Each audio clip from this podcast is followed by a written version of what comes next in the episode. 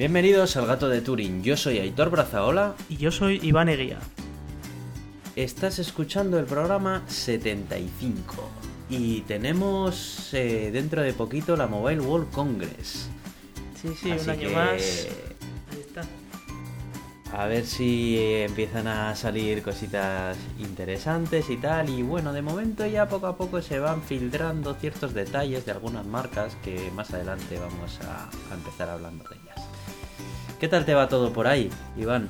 Por aquí, bueno, pues eh, sorprendentemente no está haciendo tanto frío estos días, así que tenemos temperaturas sobre cero. es, es de lo- la Oh. mayor novedad que estamos teniendo por aquí ahora mismo. Pero la Cuando es dices que- sobre cero, so- son sí. temperaturas de un grado. No, no, hemos llegado a tener hasta 8 y así, ¿eh? O sea, flipa. Cualquier día de Sí, ¿eh? estos se manga corta la calle. Bueno, bueno. bueno, ¿eh? en manga corta no sé yo, pero, pero bueno. Bueno, pues no sé si quieres que vayamos empezando con las noticias o quieres contar algo. Sí, sí, vamos a hablar de estos temas tecnológicos de la Mobile World Congress. Creo que tienes aquí alguna noticia, ¿no? Vamos a ver a ver qué nos Sí, sí, sí, sí, sí. Venga, pues vamos con ello. Bueno, la noticia es Nokia prepara el regreso del indestructible 3310 a través de un homenaje en el Mobile World Congress, según Evan Blass. ¿Tú has tenido un Nokia 3310, Iván? Dos. Así que, bueno, no Dos. yo directamente, pero mis padres. Yo era muy pequeñito, en esa época no tenía yo móvil, pero sí. Mis Ah, padres tenían, vale, vale. tenía uno cada uno, tenía. No me extraña, porque yo sí que llegué a tener uno. Y la verdad es que era ya no solo indestructible, sino que era un teléfono que se había convertido en todo un icono.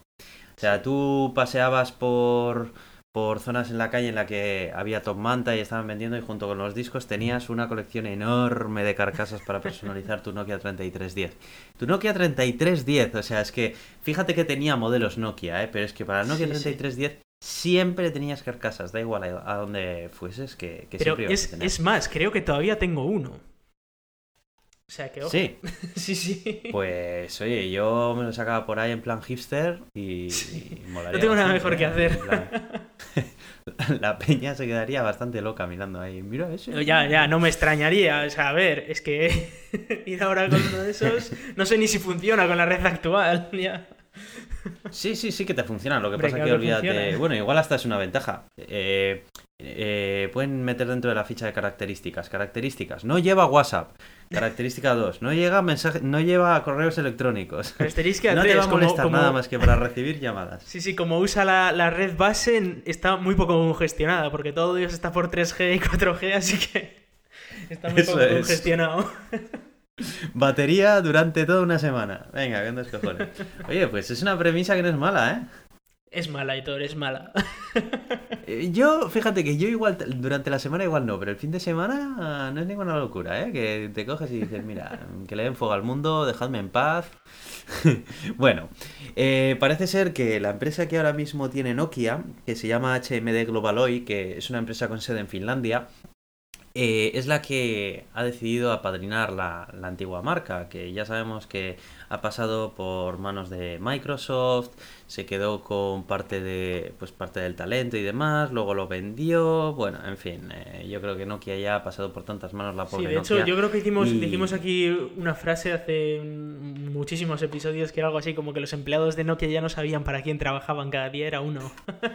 Sí, sí, pero literalmente además, ¿eh? Sí, O sea, Yo tengo un lío con los móviles Nokia, ya era en plan de espera, espera, pero ahora a quién pertenecen, dices, a ver. Bueno, pues parece ser que eh, Nokia ahora mismo eh, ha vuelto a casa, es una empresa con sede en Finlandia y ya han comercializado de hecho su primer teléfono, lo que pasa que lo comercializaron en China hace, hace no mucho, el Nokia 6.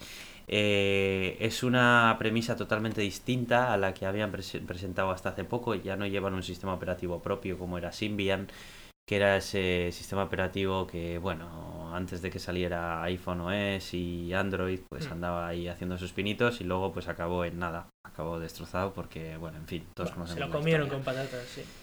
Sí, sí, al final, en fin. Y parece ser que ahora ya pues les pone Android, eh, que me parece muy lógico, la verdad, si, si quieres ahora mismo subirte al carro. Y está empezando con una estrategia que yo creo que es bastante inteligente, ya que está atacando de momento al segmento medio-bajo y ha empezado comercializando un teléfono llamado Nokia 6, que es un Android eh, bastante majillo, pero es, es gama media y tal, pero que está bastante bien, vamos. Eh, parece ser que quieren tirar un poco de, de nostalgia, porque sacar un 3310, esto, esto es un golpe, vamos, esto es atacar directamente la nostalgia de la gente, ¿eh? Va a ser un teléfono que va a costar alrededor de los 50 eu- 59 euros, que joder, es un precio muy ajustado para, para este tipo de teléfonos, está bastante El- bien. El, el Nokia antiguo, dices. No, no, no, no, esta remasterización que van a hacer de este Nokia 3310. Ah, Eh, bueno, no sé si me he explicado bien, van a sacar una remasterización de este Nokia 3310. vale, pensaba Eh, que le iban a volver a hombre. sacar en plan edición especial. Vuelve a, comprártelo. No, no, pero lo van a sacar eh, muy enfocado a pues el típico teléfono para vuelos y tal. O sea, no lo van a hacer smartphone, no va a llevar Android. O al menos eso se rumorea, vaya. Que va a ser pues una versión moderna del Nokia 3310. Pues yo que sé, que tendrá, yo supongo pues que, que se le podrá poner eh, correo electrónico, igual te tira por 3G o 4G o no sé, no sé cómo lo harán, pero yo más o menos me imagino por dónde van los tiros y creo que es una idea bastante buena. Tiene ya hecho un nombre, y volver a, joder, pues igual a tu abuelo o lo que sea, pues coges, le, le pones un 3310 de estos y bueno, es lo más parecido que le puedes poner, algo reconocible de una época más, en fin. Y bueno, pues eso va a ser, yo la verdad es que voy a estar bastante atento porque me llama muchísimo la atención y me encantaría ver cómo vuelve a la vida Nokia 3310. Habrá que ver lo que hacen, pero yo, Aitor, sigo sin ser tan hipster como para comprarme una charla no, no, a ver, yo no, pero yo qué sé, igual tiene su público. Hay un montón de personas que, sobre todo gente mayor y tal, que no tal. Yo recuerdo que a mi mamá hace un tiempo le tuve que comprar un teléfono que tenía las teclas súper grandotas, hay una pantalla también con las letras enormes. Y, oye, no, le fue bien, lo usaba y tal. Eh, no va a venir solo, va a venir también con dos nuevos modelos, el Nokia 3 y el Nokia 5, que van a ser modelos que lleven Android 7.0 Nougat y van a atacar a la gama media baja y a la gama baja. Estos ya van a ser smartphone smartphone y parece ser que se van a mover entre los 149 y los 199 euros. Eh, bueno, las características técnicas eh, son están bien, pero bueno, son más o menos pues las estándar, ¿no? Snapdragon 430 octa-core, 2 GB de memoria RAM, en fin, bueno, pues al final típica, típicas características de, este, de esta gama de, de androides que para un uso normal está bien. Y, y eso, ¿no? La verdad que si siguen manteniendo la calidad que siempre ha, ha, ha demostrado Nokia en sus, en sus teléfonos y demás, yo creo que todavía... pasa es que a Nokia ya se lo, se lo han fagocitado. O sea, no sé lo que quedará de Nokia en este Nokia. Sí, pero Las probablemente no y todo nada eso que las ver. perdieron, han perdido a muchísimos Sí. trabajadores. No sé. Sí. Probablemente esta Nokia que veamos ahora de Nokia de original como nosotros la conocíamos, lo único que mantenga sea el nombre. Pero aún así creo que sigue teniendo un nombre como para que la gente, aunque no ofrezca un producto realmente diferente a lo que a los smartphones que ya existen actualmente, yo creo que el nombre de Nokia sí que sí, Sí, que ¿no? Como pasa con. Apple, que la gente ya los compra, pues porque es Apple. Bueno, bueno, bueno, eh, bueno. tampoco, tampoco es eso. y, y bueno, pues ya, ya iremos viendo de lo que sale en el MV, en el Mobile World Congress. Aitor, tenemos que ir a hablar ahora 26. de cosas más complejas. Así que venga, tira para la siguiente noticia. Cosas más Vale, vale. ingenieriles. Vale, vale. El impresionante aspecto que tendrá la nueva generación de monoplazas eléctricos de la Fórmula E. Ah, no, pensaba, pensaba que te ibas a meter directamente con la pajita. Ah, ah, se te ah, vale, vale, vale, vale, vale, vale, vale, vale. Bueno, eh, vale, vale, pues entonces voy a hablar primero de la pajita porque es mucho más importante, es cierto. Eh, estamos Vamos, ¿a hablando de tecnología punta, o sea, no sé, eso te Tienes razón, estamos, tienes razón. estamos viendo noticias de roborraces, de, de coches eléctricos, hablas de móviles de última generación. Vamos a hablar de lo que realmente va a cambiar el mundo, que son las Eso es. pajitas. Eso es. Eh, ¿A ti no te ha pasado de esto que vas al McDonald's, te pides una hamburguesa con tu bebida y te dan una pajita y estás bebiendo de esa pajita tu deliciosa bebida y sientes que está siendo infrautilizada la ingeniería que lleva esa pajita? Pues, pues no, no, pero, pero sigue, sigue. Vaya, hombre, a mí tampoco. Bueno, pues parece ser que a alguien en McDonald's sí le ocurre esto, ¿no? Entonces, eh, McDonald's parece ser que tiene que recurrir a ingenieros para reinventar la pajita, porque la pajita necesita ser reinventada. Mm. Y ni tú ni yo lo sabemos, No. pero lo necesita. Pero, pero esto me hace a mí pensar, o sea, y- ahora entiendo mucho mejor todos esos ingenieros que suspendían en la carrera, eh, qué es lo que acaban haciendo. Y es hacer pajitas, por lo que se ve. Pero sigue. Bueno, pues. Pues os voy a explicar de qué va esto, ¿no? Eh, parece ser que, claro, las pajitas tienen un defecto. Que tú cuando chupas solamente absorbes el líquido que hay en el otro extremo de la pajita. Sí. Y esto es un problema para ciertas bebidas. Esto es un problema serio para ciertas bebidas. Tanto como serio. Eh, es un problema muy, muy importante y por eso McDonald's y ha, ha contratado a un equipo de ingenieros del HACE Engineering y NK Labs. Ni idea de quiénes son estos señores, pero bueno, eh, pone engineering, así que vamos a tomárnoslos en serio. Y eh, van a, a lanzar una pajita que se llama Straw. Que eh, significa pajita, que es por una- cierto. Es, sí, bueno, lo que pasa es que le han puesto. No se les ha ido la olla, ¿sabes? Pensando el nombre. Les ha- sí, pero lo han puesto en letras mayúsculas Claro, para claro. que parezca un acrónimo y de esa forma le estás dando al coco para saber en realidad qué, qué palabras ingeniosas han utilizado para formar la palabra straw, Ajá. porque hace falta para volver a decir lo mismo buscar un acrónimo. En fin, bueno, eh, eh, al grano. Su diseño permite absorber desde dos puntos distintos a la vez, en la zona inferior y la lateral, y así mezclar diferentes sabores al mismo tiempo. Y dirás, ¿para esto necesito un equipo de ingenieros? ¿Puedo hacerle un agujero por el medio? Sí, pero es que esto es más complicado, porque McDonald's asegura en su comunicado que crear esta pajita requirió de simulaciones complejas sobre dinámica de fluidos computacional para asegurarse que todo fluye perfectamente en cada zona crítica de la pajita. Esto, esto es clarísimamente un ¿Cómo te has toque de atención a Amazon Web Services de que tienen que subir los precios porque la gente los empieza a usar para tonterías. Directamente. En fin, parece ser que eh, esta, esta pajita la lanzan porque parece que ser que van a sacar un nuevo tipo de bebida. O bueno, no creo que no es una bebida realmente que se la han inventado ellos, pero bueno, es algo típico de Saint Patrick, de la fiesta de San Patricio, ¿sabes? ¿No? Se llama chocolate Samrock y por lo visto es eh, una especie de bebida que mezcla chocolate con menta. Entonces de esta manera eh, ya eh, se acabó eso de seguir bebiendo de una pajita en la que solamente estás absorbiendo la menta y luego el chocolate, como los salvajes. No, no, no, no. Ahora ya lo puedes absorber todo al mismo tiempo. ¿No te parece maravilloso? Sí, sí, va, va a cambiar la vida de mucha gente esto, ¿eh? No, en realidad no, porque solamente va a salir en unos cuantos de Estados Unidos. Pero bueno, a esa gente les va a O sea, mejorar. que han la hecho vida una inversión de la leche para conseguir una pajita sorprendentemente buena y encima no la, no la van a comercializar. Pues vaya, No, claro, eso es, eso es, porque va a ser eh, unidades limitadas. muy exclusivo todo, claro, porque es una pajita, o sea, no estamos hablando de cualquier chorrada, es una pajita, Hombre, hombre, hay que claro, hacer una edición limitada de la pajita. es una pajita muy especial. Sí, sí, especial que se le haya ocurrido. En fin. Eh, bueno, y pues eso, vamos a hablar acerca de Fórmula E, anda, que, que te veo que te está petando la cabeza ya de, de tanta Sí, innovación. sí, eh, me y- supera ya. y no quiero crearte ningún aneurisma.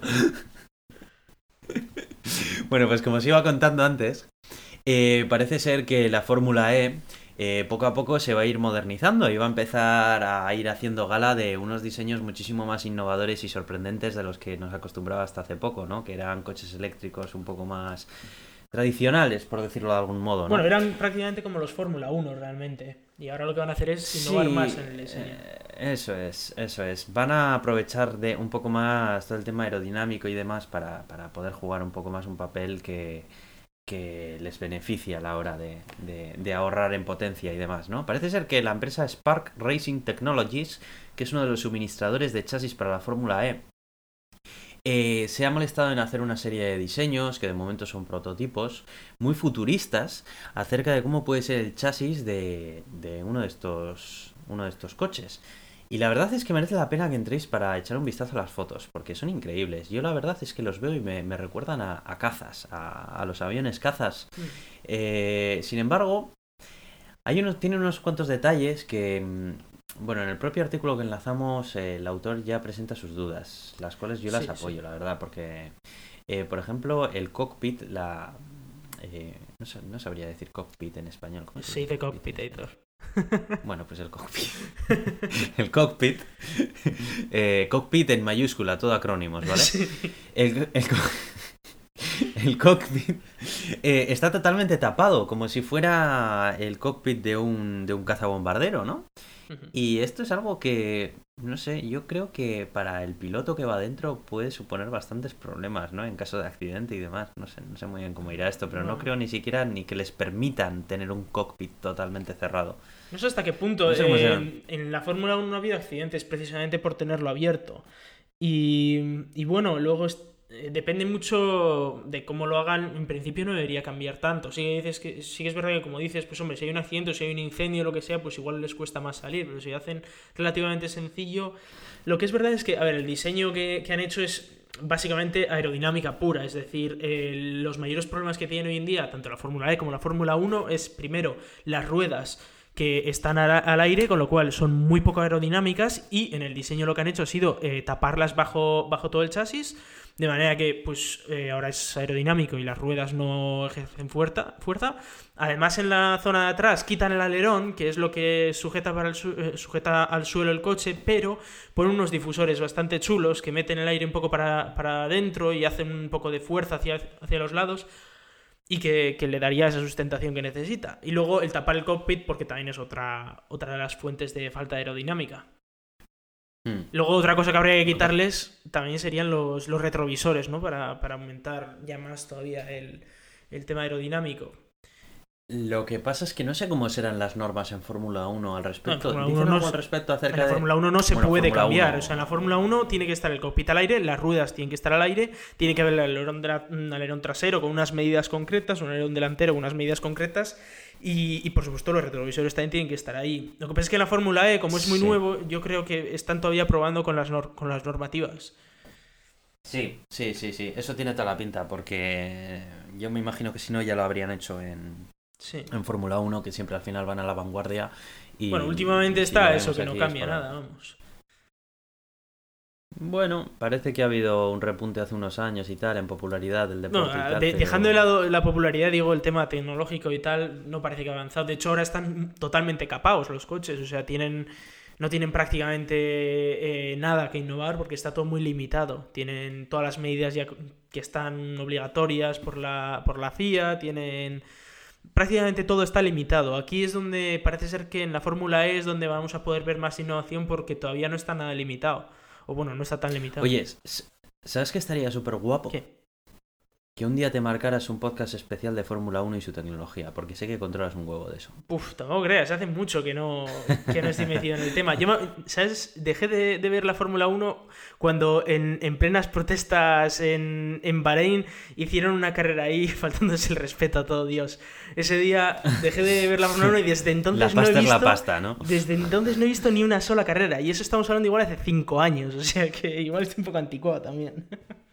Mm, bueno, bueno, vale, vale.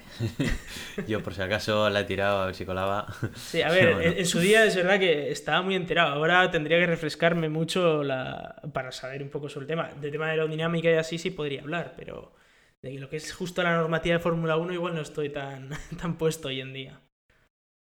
Ah, pero más que, más que normativa, a mí sí que me molaría el tema de la tecnología, porque, bueno, sin ir más lejos, cuando fuimos a visitar allí en Abu Dhabi, eh, el tema de, de Ferrari, Sí. joa, fue, fue una pasada, tío, porque al final hay, en la Fórmula 1 joa, se desarrolla una tecnología muchas veces que, que es que va, va muy por delante de la que, de la que después vemos en la, en la calle. Sí, pero no obstante... muchos avances de los que vemos... la- la nor- las normativas nuevas lo que pasa es que lo capan tanto que es que ya la innovación que existe es prácticamente nula.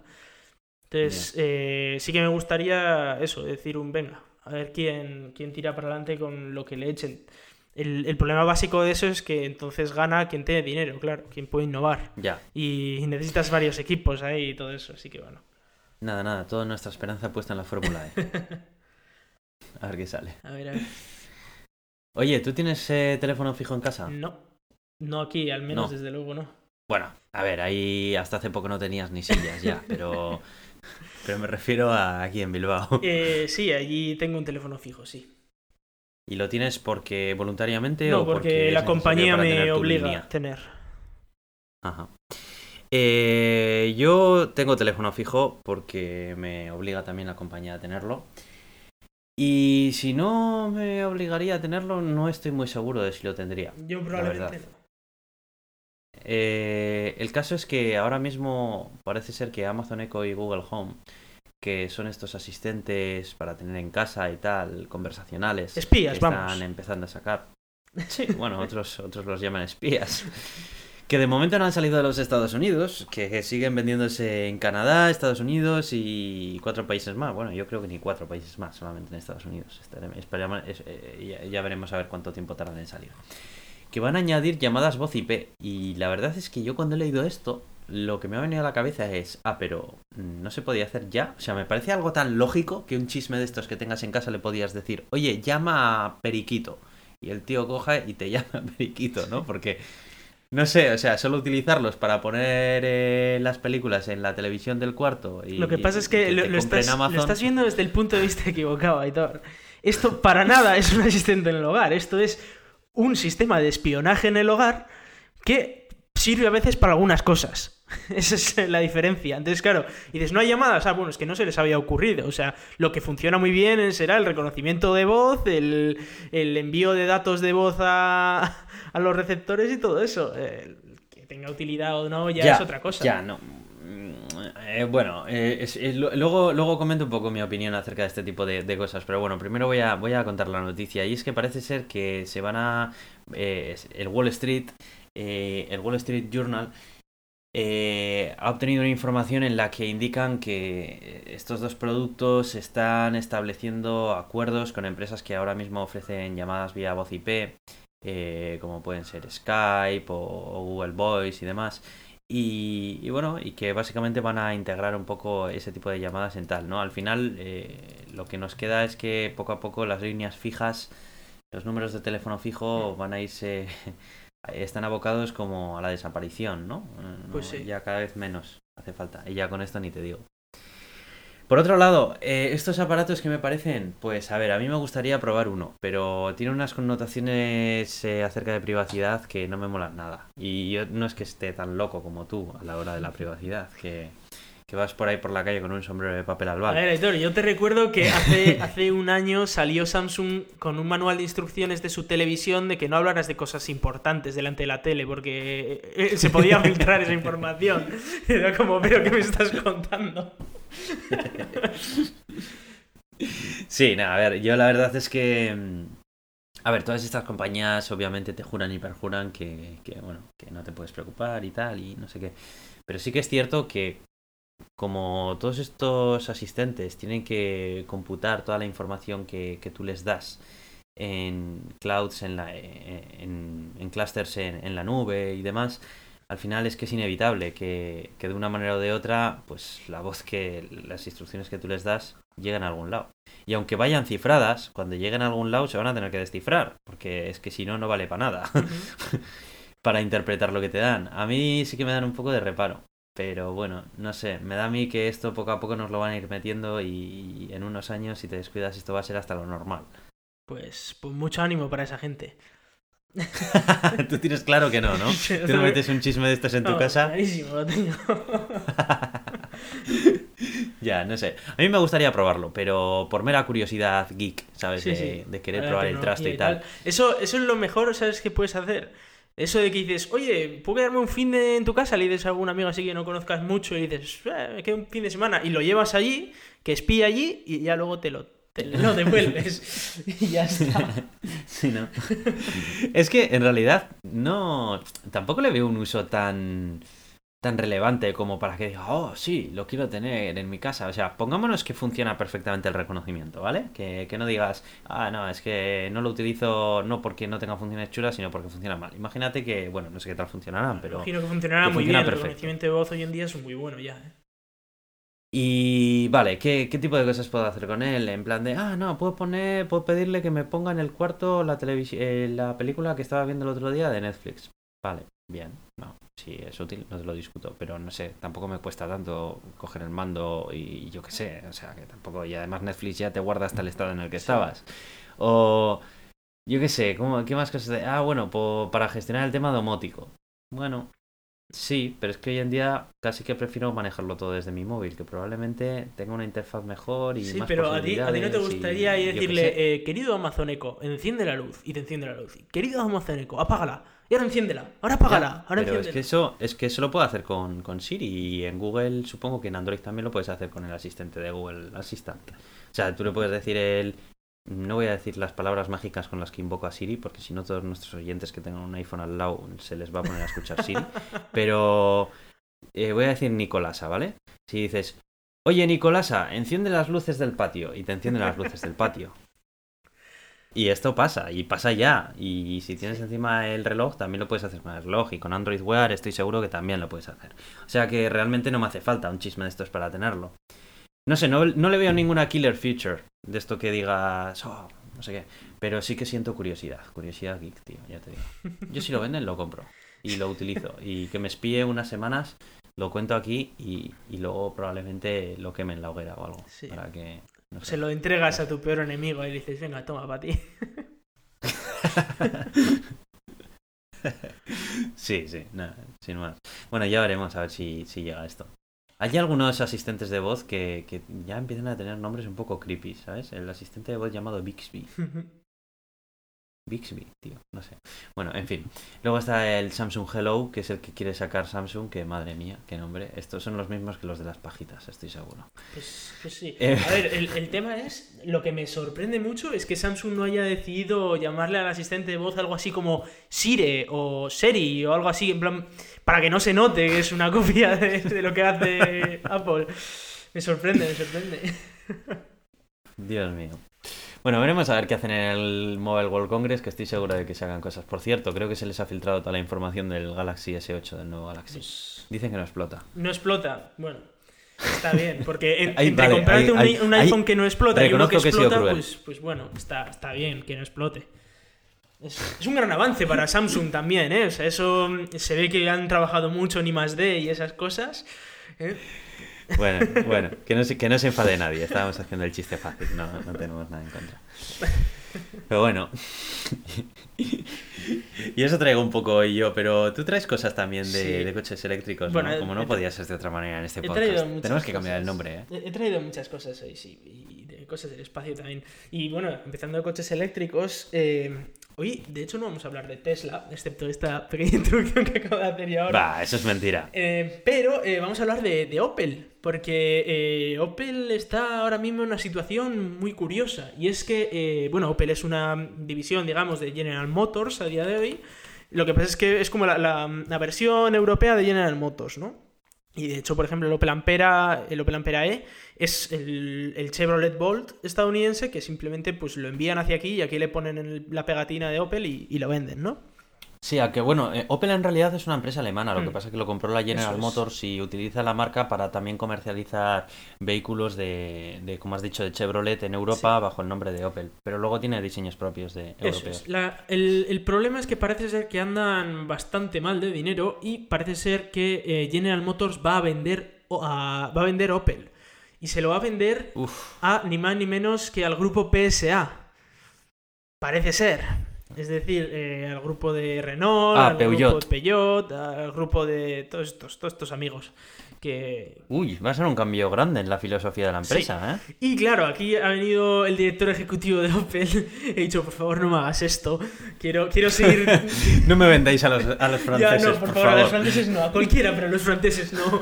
Y, y ha dicho, mira, si, Vendedme a Nokia. si, si hace falta, yo cojo y en 15 años te saco 15 modelos eléctricos para que seamos una empresa 100% eléctrica, pero por favor no me vendas a los franceses. Entonces... Quiere, aprovechar el tirón de eh, del Opera Ampera E, ¿no? El, el coche eléctrico que sale a finales de este año. Y, y quiere de- decir, oye, no, no nos vayamos al grupo PSA y creemos nuestra, mm, nuestra empresa de eléctricos europea. Y que ellos decían que eso, que eh, para apenas dos- 2030 querían tener 15 diferentes modelos de eléctricos. Lo cual sería Bueno. una pasada. es decir, ¿Y qué modelos? bueno, el Opel Ampera E es un muy buen coche, ¿eh? Es un muy, muy buen coche. Sí, sí, pero de repente sacarte ahí tropecientos, no sé. Sí, sí, bueno, es. A ver, al final, una vez que tengan 13 desarrollada la tecnología. Es casi casi sacar un coche al año, ¿eh? Es una pasada eso. Ya. No sé cómo lo van a hacer. Quieren usar, por ejemplo, la, la plataforma del Opel Ampera E, es decir, la, la parte de abajo sería igual, le cambias el chasis y así, y ya creas otro coche. Es como, por ejemplo, Tesla que quiere hacer un pequeño camioncito con el Model X o cosas así. ¿No? Bueno. Van a crear la máquina de churros de hacer coches eléctricos. Eso parece, ¿no? Eso es lo que quieren hacer. Quieren... Pero lo que pasa es que no tienen infraestructura para fabricarlos ni nada. Entonces, en 13 años tienen que diseñarlos, con- conseguir la infraestructura, sacarlos adelante, venderlos y bueno, y todo eso 15. O les venden a los franceses. O los venden a los franceses. Pero ahí el director general estaba convencido de que la, la opción de, de hacer 15 coches en 13 años era la correcta, ¿eh? Lo de los franceses no le convencía. Hostia, ya tiene que estar mal, eh. Joder. pobre A ver, es que es alemán, también hay que entenderle, ¿eh? O sea, que... Lo digo desde Austria, pero bueno. Madre mía, tío. Sí, sí. Pues, pues esa era Pues es-. Opel es una marca que tiene mucha repercusión en, en mercados europeos, concretamente en España es una marca que tiene mucha eh, que tiene mucha pegada, vaya, y, y un cambio así puede ser importante. Pues eh, poco a poco vamos viendo que los grandes de la industria del automóvil están empezando a mover a mover sus fichas. Hombre, es que si, si le pones entre mal. la espada y la pared y todo, entre, entre hacerte, entre empezar a construir coches eléctricos o irte con los franceses, pues es que. Ya, ya, ya, ya.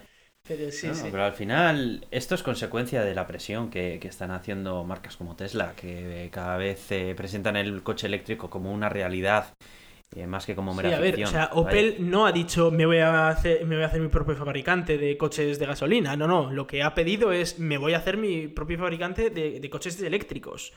No, o sea, van directo realidad lo que ha pedido es que no, le- no me vendáis Bueno, a los sí, franceses. pero, Luego, pero la manera de la venderlo. consecuencia de ella ha sido en plan de, bueno, eh, y ya hago coches eléctricos. Claro, pero la, la- la manera de venderlo, es decir, el, el- tú vas al. Tú eres el director general de Opel, imagínatelo, ¿no? Y, y le tienes que presentar al director general de General Motors, que es tu jefe, algo, algo para que no te vendan a los franceses. Y tienes que tener una muy buena idea. Y lo que le presentas es, voy a construir coches eléctricos. Ya no es un, buah, es que mira, voy a construir estos coches que están súper guays. No, no, no. Voy a construir eléctricos. Con lo cual se ve que el panorama está cambiando. Cual Es algo que la verdad es que llama la atención. Y está muy chulo. Sí, sí. A ver, a ver qué tal. Yo he estado escuchando por ahí que hay, que hay propietarios del Chevrolet Bolt o del Opel Ampera E que son capaces de hacer hasta 500 kilómetros en condiciones ideales, que es más de lo que en principio haría ese coche. Con lo cual, Oye, ¿has visto el, el Golf E? Totalmente eléctrico. Es súper guapo el pero coche, ese ¿eh? es más antiguo que la Polka. No, no, pero eh, bueno, ya te, voy a, te- ya te voy a pasar el enlace, pero esto de antiguo no, no tiene mucha pinta de antiguo, ¿eh? O sea, no el que hicieron híbrido, que ese no, sí. no, el, no, no, el- este es el 100%, 100% eléctrico, ¿eh? pero el Golf eléctrico tiene 5 o 6 años ya, ¿eh? Y tiene muy poquita Sí, autonomía, bueno, pero- como unos... No sé cuánto tiene autonomía. Claro, pero este que estoy viendo yo aquí es la última versión ¿Lo del van a coche, ¿eh? cambiar ahora igual? Eh, Sí, bueno, lo han actualizado con los nuevos Golfs. Mm. Eh, lleva el mismo diseño exterior y supongo que interior llevará un montón de tecnología nueva también. Pues Bueno, no sé, no ya- estoy ya lo miraré, así que ya- habrá que, ya te habrá contaré. que echarle un vistazo. Sí. Bueno, vamos a hablar de, de otras cosillas. Vamos a hablar de Marte. Porque, eh, bueno, como ya muchos sabréis, eh, en principio la idea es mandar en 2020 un rover a Marte. Bueno, la, la idea es de la NASA porque nosotros no tenemos dinero, pero la NASA parece ser que ahí, ahí anda. Bueno, bueno, bueno. No, no sabes cuánto dinero tienes tú, ¿eh? Hombre, yo sí sé el dinero que tengo yo y a mí no me da para eso. sí. Nah, nah, nah. no tenemos dinero, ojo, ¿eh? Que aquí el gato de Turín. A ver, hay que. De lo que pasa no, es que nuestro dinero está ahí en un, en un paraíso fiscal y no lo podemos sacar. Entonces, claro. Bueno, pero podemos poner unas donaciones de esas chachis que se saca la gente para que nos paguen el rover de Sí, Marte. no veas tú que me funcionan esas donaciones. Nah, nah, no vamos a pedir donaciones, es broma. Eh, el caso es que, bueno, hablando de- del rover de Marte, el rover de 2020, que, bueno, eh, ya sabes cuál es su nombre, ¿verdad? Rover de Marte. Rover de 2020, sí. Bueno, es, es lo que es hasta donde llega la imaginación. Imagino que harán algún concurso dentro de un tiempo para. Pero en, le- en letras mayúsculas, así en plan Claro, acrónimo. anacrónico, por supuesto. Ah, Sobre vale. todo la parte. Es más que nada por si, la parte de por si 2020 piensas es que la- el nombre es demasiado simple. La, la parte de eh, 2020 es puedes la que, está en, en mayúsculas. Ah, el, vale, el número. Claro, claro. Bueno, el caso es que la noticia es que parece ser que ya tenemos tres lugares candidatos para el aterrizaje, porque eh, os recordamos que antes eran 20, luego fueron 8, porque claro, en 20 sitios solamente puedes aterrizar, y ahora parece ser que vamos a tener tres, y ya tenemos tres sitios que eh, son el cráter Yesero, la zona noroeste de Sirtis Mayor y las, colinas de Columbia. Eh, son sitios mu- muy bonitos, muy paradisíacos todos. Y que eh, la gracia que tienen es que tienen mucho potencial para que hubiera habido vida en el pasado. De hecho, la, la más llamativa es eh, precisamente el cráter Yesero, que podemos ver una foto estupenda. En, el- en el- bueno, una Muy foto colorida. muy colorida porque está coloreada según el espectro de, de emisión, digamos. Es decir, las zonas verdes pues son de algún, de algún tipo de minerales, las zonas moradas otro tipo de minerales. la- no, es, no es color real. Pero bueno, está, está Ah, coloreado vale. para que se vean los diferentes temas. Lo que pasa es que se ve muy claramente cómo ahí había un arroyo, pero clarísimamente hay un delta Sí, fluvial sí. clarísimo. Sí, Para, para todos aquellos bastante. que no todavía no se creen lo del agua en Marte, hay un delta fluvial estupendo. Y, y bueno, es un cráter en el que además se sabe que el pH del agua era neutro, con lo cual eh, agua y pH neutro eh, es un sitio estupendo para que haya vida, ¿no? Y, y bueno, es el, el favorito, ¿no? Lo que pasa es que eh, hasta aquí lo ha decidido la comunidad científica en la elección de estos tres tops. Y ahora eh, eligen los jefecillos, pues por temas políticos, cuál va a ser donde se aterrice. Eh, esto es lo de siempre. Tú le pones la- los tres sándwiches y luego ya el jefe decide por su puñetera arrogancia cuál es el, el que le gusta más. Pero bueno, Sí, en cualquier sí. caso, los tres son muy, muy buenos destinos. Eh, como detalle, parece ser que está habiendo retrasos. Eh, uno de los instrumentos que se está retrasando, como no podía ser de otra manera, es eh, la pequeña central meteorológica española. Pero eh, de- dejando de lado lo obvio, también parece ser que está habiendo retrasos en el sistema de recogida de eh, muestras. Porque eh, hay que recordar para qué va a servir, entre otras cosas, este rover. Este rover va a ser el primero que va a intentar buscar pequeñas formas de vida. No está claro si seres vivos, pero sí que algún tipo de biomarcadores claros, ¿no? Eh, no es capaz de detectar un ser vivo, a no ser que vea un canguro por ahí dando botes, ¿vale? Pero sí parece ser que va a poder ser eh, capaz de detectar biomarcadores. Y no solo eso, sino que tiene un sistema de recogida de muestras que lo que va a hacer es meter eh, las muestras de, de piedras, básicamente, en pequeñas probetas y las va a ir dejando allá por Marte. Es decir, tú coges una piedra de Marte, la metes en, en un bote y dejas el bote en el Y suelo. un poco más Eso, adelante, ¿no? un poquito más adelante. Pero esto, ¿Y para eso, y para eso cuántos miles de, de, de euros Bueno, nos pues gastamos? esa, dices? esa también es una buena. Esa también es una, una noticia chula. Y es que en principio iba a costar entre 1.300 y 1.700 millones de dólares, pero ya va por. Para mover tierra. Sí, para coger Para unas piedras de un piedras por sitio y ponerlas un poquito más adelante. Pero parece ser que ya van 2.400 millones gastados, es decir, que ya va casi al doble. Eh, es bastante, se está saliendo bastante de presupuesto. Esto parece un aeropuerto español. Y, y bueno, eh, el, el problema con la recogida de muestras es que, eh, claro, nunca se ha hecho algo así antes. Hasta ahora, por ejemplo, el rover Curiosity cogía muestras, las analizaba y, y ya está, las tiraba. Pero este no, este las tiene que meter en probetas y dejarlas. Dejarlas de manera que no se rompa la probeta tampoco.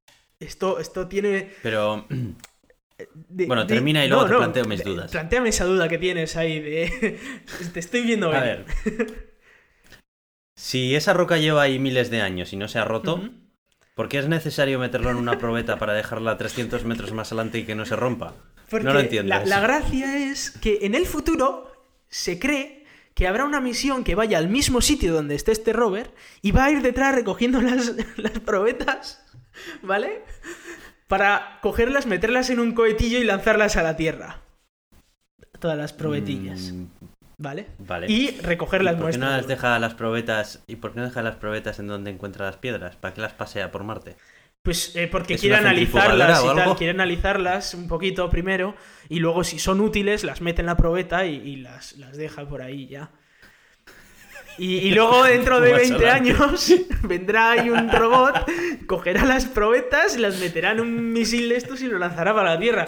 Lo que pasa es que eso es mucho imaginar, ¿eh? porque no hay presupuesto para algo así, pero, pero bueno. Yo me mira, yo ahora mismo me imagino a Elon Musk leyendo esta noticia, acariciando a su gato, riéndose, diciendo probetas. Probetas. A mí. que voy a llevar aquí a, a 500, a 500 personas ahí en mi supernave. Sí, sí. Y mandan, y mandan un robot a mover piedras. Sí, Mientras acaricia al gato. Yo me lo imagino frente diciendo, a la chimenea. pegándole un- una llamadita al, al tipo del contacto de la NASA y dice, oye, mira, que si queréis, si esperáis 10 añitos, o madno 100 personas y alguna ya traerá las piedras de vuelta. No os andéis con tanto jaleo porque esperaros un poquito y ya está. Madre mía. Es que, joder, escuchas a Elon Musk y dices, joder, es que peca de fantasioso. Y luego le lees a la NASA y dices, joder, macho, es que pecan de pobres hombres. O sea, no puede haber un poco un término medio. Sí, sí, es que, Que de- encima oyes a la NASA y, y es que, eh, es que me, me recuerda mucho a los aeropuertos españoles, lo siento, pero es que me recuerda mucho porque es como, buah, sí, es que estamos gastando una millonada espectacular para coger piedras, meterlas en probetas y esperar 30 años a que algún robot venga a recogerlas. Digo, ah, eh, pues guay, o sea, bien. Y le oyes al otro y dice, no, no, buah, yo voy a enviar 100 personas a, a cada dos años, o 200 personas. bueno, bueno, No hay un término medio. parece que no. no sé. Ni lo, ni lo uno ni lo otro, ¿sabes? Yo qué sé. Voy a mandar a un tío nada más y todavía no lo tengo muy claro cómo lo voy a hacer. Ah, pues bien, bien, ¿no? Está bien, no pasa nada. No, no. En fin, en fin. Ha subido un poquito también el peso de- del rover y se está acercando un tanto peligrosamente al tope máximo que son los 1050 kilos, aunque bueno, todavía parece que tiene algo de margen, está solo los 1040 o así, o sea que tiene unos 10 kilillos de margen. Pero igual hay que adelgazarlo dentro de unos meses. Pero bueno, está bien. Por cierto, em, ya he consultado, la autonomía del e-Golf son 190 Sí, kilómetros. eso, eso Eh, me sonaba a mí, que era muy poquito. Es una aceleración de 0 a 100 en 10,4 segundos, que tampoco es muy allá, y una velocidad máxima de 140 kilómetros hora. Eh, y 12,7 kilovatios hora cada 100 kilómetros. Ah, Sí. vale, vale. Sí, es No una batería muy, bueno, muy pequeñita. Lo que tiene es una batería muy pequeñita. El coche en sí no tiene malas prestaciones, pero tiene una batería muy pequeñita. La batería, por lo que me dices, tendrá pues unos 20 kilovatios hora, imagino, por los cálculos que he hecho. Pero sí, es, es muy pequeñita. Hoy en día estamos viendo el, el Opel Ampera E tiene una batería de 60 kilovatios hora, por ejemplo, que es tres veces más grande. Con lo cual se nota la diferencia. Y, y bueno, seguimos hablando de, de temas espaciales. Y es que, eh, bueno, no, no tenemos todavía la noticia del Daniel Marín sobre el lanzamiento, pero sí tenemos la noticia justo anterior. Y es que, eh, ahora sí vamos a hablar de Elon Musk, ya en serio. Eh, parece ser que hoy hemos tenido un lanzamiento de. No, parece ser no, o sea, seguro que hoy hemos tenido un lanzamiento del Falcon 9 desde la rampa 39A del el complejo de Gen- General Kennedy, o sea, de, de Fitzgerald Kennedy, desde Florida. ¿Y, qué tiene esto de especial, no? Un Falcon 9 en la rampa 39A, pues como si fuera la 39B o la 3974, o sea, una rampa, ¿no? Pues bueno, la gracia de esta rampa es que es la misma rampa desde la que despegaron las misiones Apolo a la Luna. Lo cual, eh, pues... Una rampa muy grande, ¿no? Bueno, ya no tanto, pero es una rampa que sobre todo tiene mucho significado histórica, histórico, ¿no? Y, y bueno, eh, no solo han despegado desde allí las misiones Apolo, también despegaron desde ahí, despegó desde allí el Skylab, que fue aquel laboratorio espacial que, pues, que nuestros padres tuvieron la ocasión de, de conocer y que pues, nosotros ya no. Era la época buena. Y, y bueno, también desde allí despegaron los transbordadores. Y la, última vez que, que, alguien, que una nave o un cohete despegó desde allí fue un transbordador, el transbordador Atlantis, el 8 de julio de 2011. Desde 2011 no había lanzamientos desde esa rampa. Todavía, si veis las fotos, se puede ver la- el sistema de lanzamiento de del Atlantis y bueno, todos los transbordadores que todavía no, lo han, no han tenido tiempo de retirarlo, los amigos de SpaceX. Pero eh, ahora esa, esa rampa está alquilada por SpaceX para 20 años, lo cual pues parece que vamos a tener ahí muchos lanzamientos de SpaceX, ¿no? Eh, también ha sido desde el Skylab el primer lanzamiento no tripulado desde la rampa 39A. El Skylab eh, que hace ya, no sé, el 79 o algo así, ¿no? Ya no me acuerdo. Bueno, el caso es que muchísimo tiempo sin que se usara esta rampa que tiene tantísima historia detrás, ¿no? Estamos hablando de que fuimos a la Luna gracias a esta rampa. Mm. Y, Bueno, y el cohete y, también. bueno, el cohete también, pero, pero sin la rampa no se sujeta de pies hasta que sí, sí, despega. sí. Era broma. Y, y bueno, eh, ha despegado y han aterrizado el cohete, la primera etapa, en tierra, no en el mar, en la barcaza como otras veces, sino que esta vez la han aterrizado en la tierra. Hay que recordar que era una misión de la Dragon, de la nave Dragon, y cuando despega la nave Dragon suelen tener mucho combustible de sobra como para aterrizar la nave en tierra de vuelta, ¿no? Otras veces lo han solido hacer en, en la barcaza precisamente porque ese combustible extra les daba esa maniobrabilidad, ¿no? De decir, bueno, si gasto un poco más no pasa nada, pero así voy calculando bien cómo tengo que hacer los frenados y tal, ¿no? Pero ahora parece ser que ya están sobrados y que pueden aterrizar fácilmente en la barcaza, con lo cual ya eh, para ahorrarse combustible, o sea, para no para ahorrarse combustible, pero para ahorrarse todo el viaje de la primera etapa, de que tiene que aterrizar en la barcaza y luego tres días de vuelta en marco y tal, pues para ahorrarse ese tiempo ya le han hecho que aterrice directamente ahí en la, al lado de la rampa de despegue y ya está. Y de hecho ha sido el segundo aterrizaje en tierra de, de un cohete de SpaceX. Hay que recordar que el primero fue, de hecho, el primer aterrizaje de, de SpaceX, que fue en el 25 de el 25 el 24 de diciembre de 2014, si no me equivoco, o 2015, que estaba yo en Finlandia con Aitor, por cierto, mientras aterrizaba allí. Fue Ya la buena motivada. me decías, nos despertamos y yo estaba en plan de. No, no, no, no, no, tengo demasiado sueño. Sí, bueno, fue, fue bastante chulo, aterrizó en tierra, eh, justo como dos días después del aterrizaje del cohete de, de Jeff Bezos. Y, y bueno, y esta vez por primera vez lo ha hecho de día, porque aquella vez eh, era de noche. Eso te iba a decir, eh, ¿por qué eh, lo de hacerlo siempre de noche? No, no, por visibilidad. No, aquella eh, vez fue de noche por porque tocó de noche, o sea, no... te- era Ah, por no, la hora no, en la no que pasaba la estación espacial por encima y tal. Tienes que... Tiene, o sea, tienes, según el, el día, pues tienes ciertas horas. Entonces, eh, a la estación espacial puedes despegar dos veces al día. Con lo cual, pues, eh, según cómo vayan los horarios, tal, pues se decide. Además, no siempre son dos veces, porque una de las dos siempre es mucho más eficiente que la otra. Con lo cual es mejor siempre despegar a una hora concreta. Esa hora va, va cambiando según la época del año, pero en, esa, en ese momento pues tocó de noche y hubo que despegar de noche. Y ahora tocó de día y ha despegado de día. Pero no ha sido por... Ha sido por eso, porque coincide que tienes que despegar en ese momento.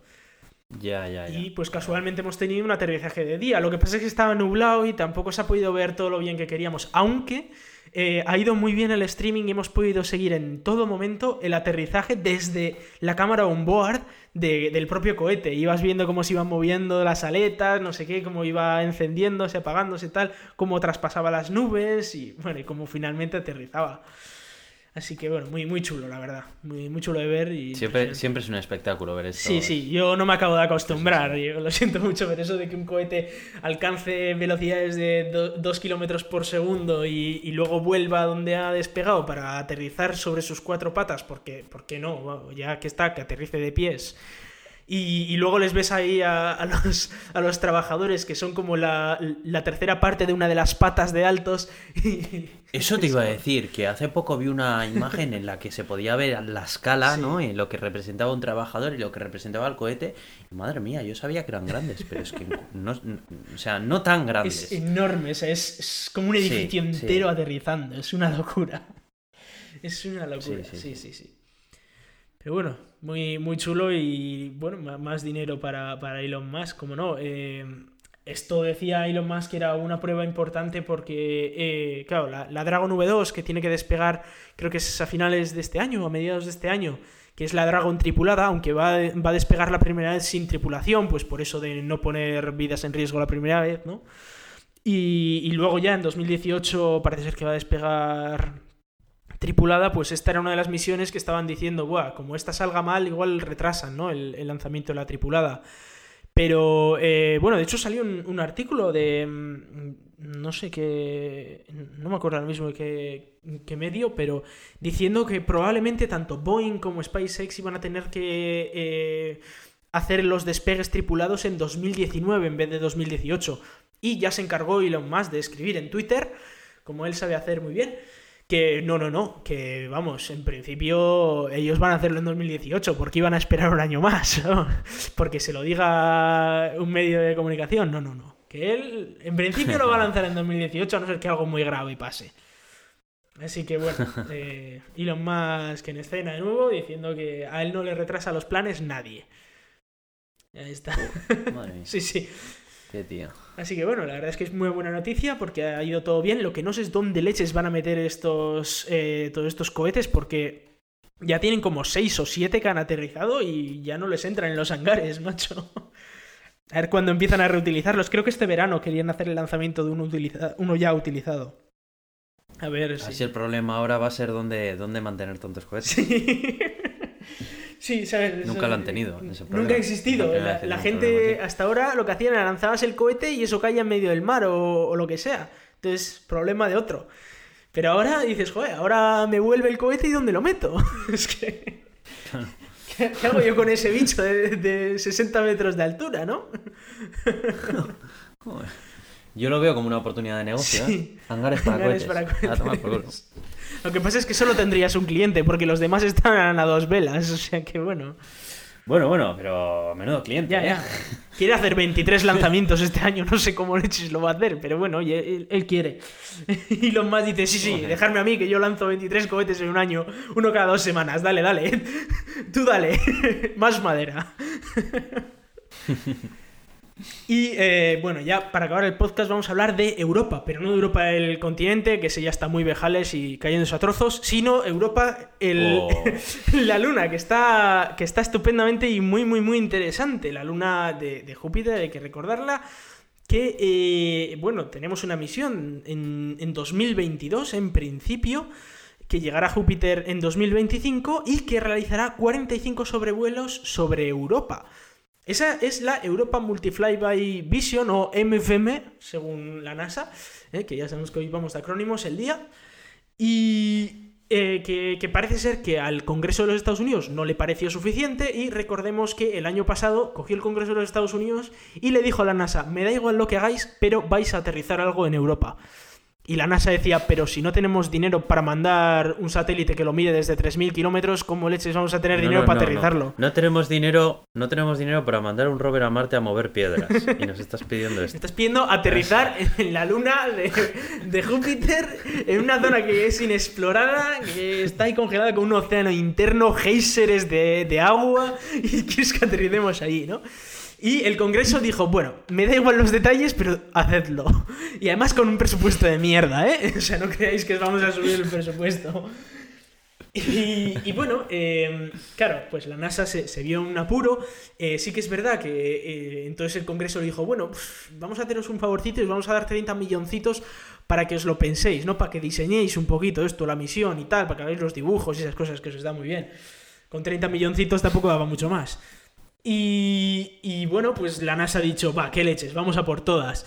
Y ha cogido y ha diseñado una misión de la leche con un aterrizador, con que hace una maniobra Sky Crane como hacía el rover en Marte, que lo deja ahí con unas cuerdas, no sé qué, tal, bueno, que puede aterrizar en, en zonas con diferentes tipos de pendientes y no sé qué, que bueno, que, que quiere ahí tener además un sistema para recogida de muestras, que bueno, quiere hacer ahí un montón de maravillas. Y no solo eso, sino que quiere tener por primera vez desde las sondas Vikings un sistema para detectar seres vivos. Recordamos que la misión de Marte de 2020 tiene sistemas para detectar biomarcadores, pero no para detectar seres vivos como tal, a no ser que, como os decía antes, viéramos un canguro. Pero eh, esto quieren detectar dire- directamente seres vivos, pequeños microorganismos, en la superficie de Europa. Con lo cual, ahora tenemos ya dos misiones a Europa. Primera es la, la que va a estar dando 45 vueltas alrededor de Europa, que esa es la que tiene que sacar muy muy buenas fotos para saber dónde va a aterrizar la siguiente. Es más, no se descarta que en la propia misión de los 45 sobrevuelos se lance una pequeña sonda de aterrizaje muy muy muy pequeña, igual de 10 kilos o así, que se pegue un leñazo contra el suelo y que sobreviva para mandar unas fotillos y alguna información, ¿no? Pero eh, luego estaría la, la misión chula, que es la del aterrizaje. Lo que pasa es que, claro, ya no hablamos de presupuesto, porque esto se va a ir por las nubes totalmente. Quieren meterle un RTG de plutonio para tener energía. Bueno, quieren, quieren hacerle un montón de maravillas. eh, está un brazo de robot de entre 1,4 y 2,2 metros. Es un, un pedazo de brazo de robot.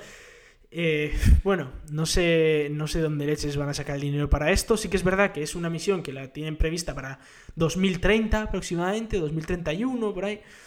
Pero, a ver, el dinero que tiene que salir de algún lado, ¿no? Yo lo que no entiendo son estas incoherencias en los presupuestos de la NASA.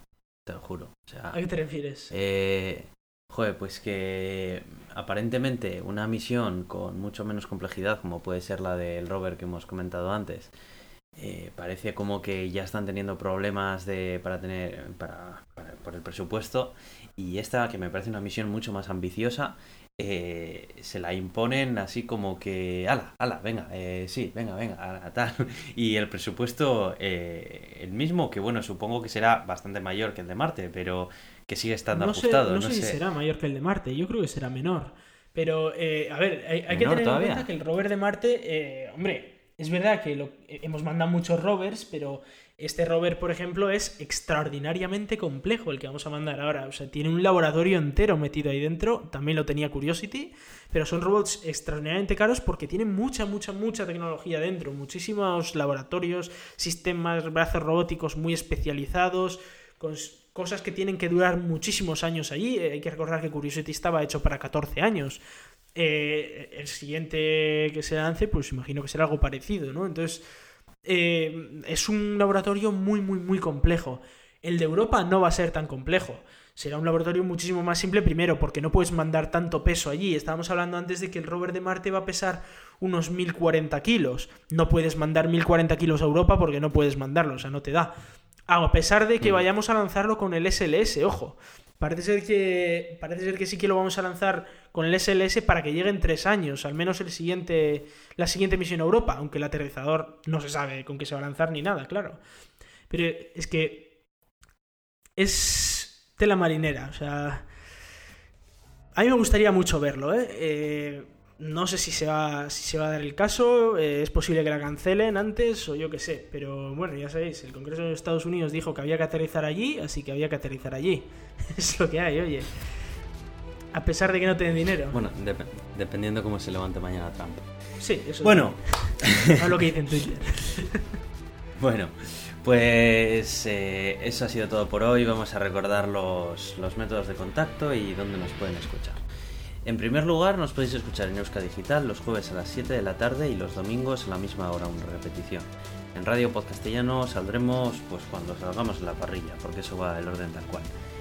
Todos los comentarios, dudas lo que sea nos podéis mandar a elgatodeturin.gmail.com y nos podéis contactar de una forma más directa a través de Twitter, en, nuestro, en nuestra cuenta que es arroba. Tenemos también cuenta en Facebook, aunque la tenemos un poco abandonada. Eso, eso es tu, eso- culpa. claro, eso es tu, Es es mi- tu es mi trabajo porque yo no tengo sí, Facebook. totalmente. no puedo hacer nada. Sí, sí. Ya, pero es que eh, aunque tenga Facebook lo utilizo tan poco que, bueno, en fin, eh, da igual, es mi culpa, qué cojones. Yo también, Tengo que mirarla un poco y mimarla un poquito. Y, os podéis suscribir y escucharnos tanto en iTunes como en iVoox. Agradecemos que nos pongáis reseñas y que nos pongáis un poco algún comentario, por favor, porque eso nos va a ayudar bastante para, para salir un poco más en portada y, y darnos a conocer. Nada más, por último, yo soy Aitor, arroba cronosnhz en Twitter. Y yo soy Iván, muchas gracias y hasta dentro de un par de semanas.